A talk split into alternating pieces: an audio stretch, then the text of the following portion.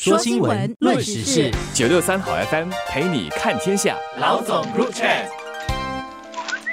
你好，我是联合早报的韩咏梅。你好，我是何希薇。今天我们来谈一个人力资源问题。人力资源服务公司啊，人事达针对这个疫情两年后的薪资啊和花红啊的趋势，对三百名在工作的新加坡人进行了调查，发布了这个关于今年预期的薪资和花红调查结果。结果是发现啊，百分之五十的新加坡人相信今年他会他们会拿到花红，就是说百分之五十的人觉得这个行情还不错吧。然后这百分之五十里面呢，有百分之四十三的人觉得会拿到一到三个月的花红。那换句话说，就是在全部的百分之百的人里面，大概有百分之二十五的人吧，大概是这样的一个数目的人，觉得今年的花红是一到三个月，那是蛮不错的啦。更值得关注的就是说，这些人当中哈，居然有百分之四十一了，是觉得说，如果我都有花红了，大概我的花红还可以，那我宁可要继续居家办公。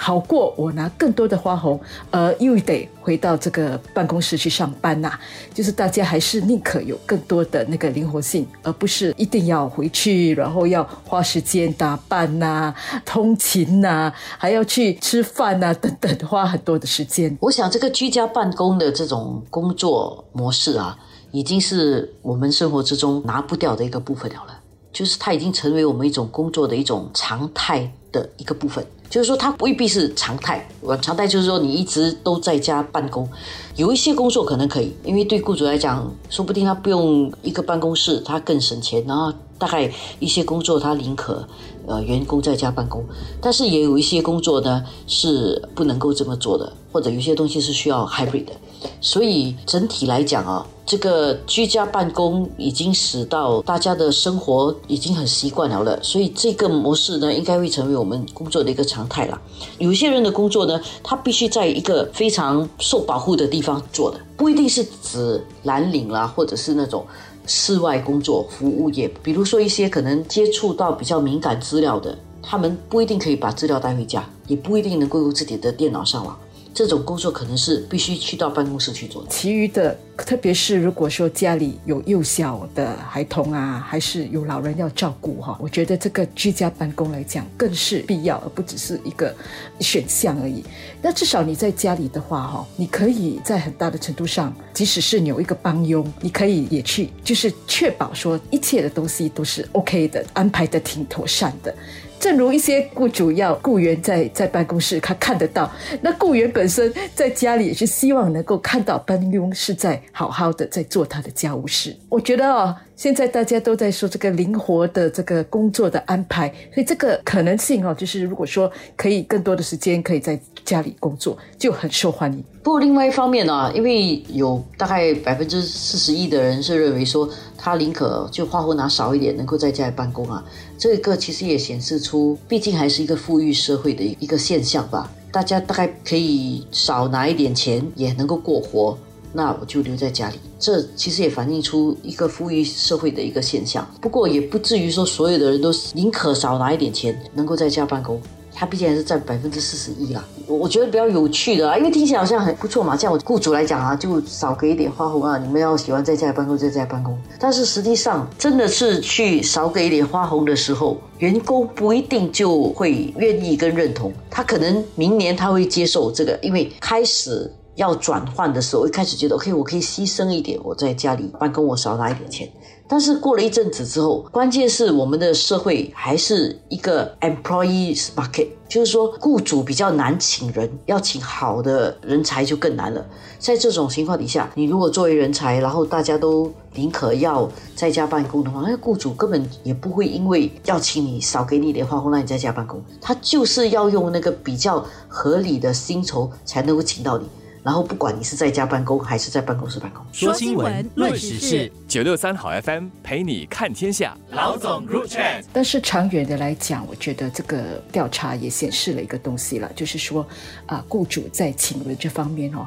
除了说薪资要当然是达到一定的水平之外，也要看长远的来讲哈，能够给那些雇员什么东西。其实是全球的，就是有一个大辞职潮这样的一个一个趋势哈，很容易就会被人家挖走。所以如果说你珍惜这个人才，要留住这个人才，长远的来讲，真的是得看整个配套了，包括说你是不是可以给灵活工作安排，是不是加薪这方面是可以有一定的那个承诺的，是不是有一个长远的这个事业的规划等等。所以这方面哈。我觉得蛮重要的了，就是我们作为雇员的话，已经不只是看薪资而已，而是看各个方面的的各种好处，整个配套的来思考，说我要不要继续待在这家公司。那公司能够做的短期之内，也只是说可能就是 retention，就是要留住这个人才要怎么做，可能就是给一个一次过的一个奖励啊。很多人就是给一个小小的一一笔一次过的借款呐。但是长远的，确实还是得去看要怎么样的一个呃薪资的一个架构。不过有一点呢，我们也要提醒，虽然你可以说我少拿点花红，或者我拿一样的花红，我要 work from home，在家办公是一个大家的呼吁，但是与此同时。不要忘了，你可以在家办公，就是你可以在世界的任何一个地方办公。所以你所面对的那个求职的时候面对的竞争其实是更大的。虽然说有这个尽量把工作留给新加坡的员工，或者是新加坡人在求职上面会有一些优势，但是这个不可能是一个绝对那种压倒性的。如果你很多挑剔啊，你诸多要求啦，不要回办公室上班啦，我觉得雇主他有几个选择，一个就是他请。在新加坡以外的人工作，另外一个就是他把整个公司搬离开新加坡算了。因为如果说在这里请不到人，因为你大家都要在家上班，这样他的公司就不要开在新加坡，他开在马来西亚，开在任何一个地方，租金比较低、比较便宜的地方，他可以请新加坡人，因为反正你在家办公，你在世界上任何一个地方都可以办公，你就没有那个在地的那个优势。我觉得这个是下来也可能会出现的一个问题，就是说我们的竞争。不再只是限于本土了，就完完全全是一个全球化的一个竞争。其实有很多工作，我们也知道，其实都流到别的地方去了。好像我们的一些编辑的工作，有蛮多的出版社，其实都是。在用其他国家的编辑语言的东西可能是通用的，就是可能一些文字有有本地的色彩，但是啊，好像那词句的构造啊啊，英文的那些 grammar 这些东西其实都是通用的。其实这些东西都是其他国家的人可以来做的、来胜任的。所以我们要面对的竞争其实是越来越大的。而我们在做要求的时候，当然就要更加的实际一点啊，务实一点。西威刚才讲的是那个文字的。我们还说有这个地方性、地方色彩，有一些是没有的啊。比如说做账啊，有一些工作是需要有在地的文化感，有些东西是不用的。如果在那种情况底下，少了地方的这个优势、地点的优势，其实我们要面对的竞争就更大。而这个地点的优势呢，其实不是只是一个地点的问题。